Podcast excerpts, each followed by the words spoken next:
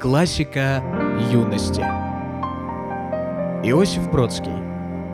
Шесть лет спустя. Так долго вместе прожили, что вновь 2 января пришлось на вторник. Что удивленно поднятая бровь, как со стекла автомобиля дворник, с лица сгоняла смутную печаль, незамутненная оставляя даль.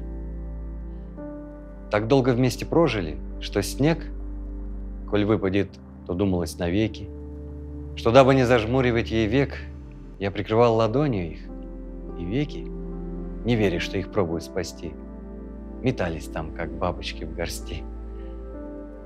Так чужды были всякой новизне, что тесные объятия во сне бесчестили любой психоанализ, что губы, припадавшие к плечу, с моими задувавшими свечу, не видя дел иных, соединялись.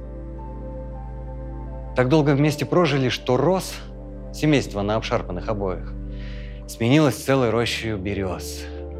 И деньги появились у обоих. И 30 дней над морем языкат грозил пожаром Турции закат. Так долго вместе прожили без книг, без мебели, без утвари, на старом диванчике, что прежде чем возник, был треугольник перпендикуляром, восставленным знакомыми стаймя над слившимися точками двумя. Так долго вместе прожили мы с ней, что сделали из собственных теней мы дверь себе. Работаешь ли, спишь ли, но створки не распахивались врозь. И мы прошли их, видимо, насквозь. И черным ходом в будущее вышли.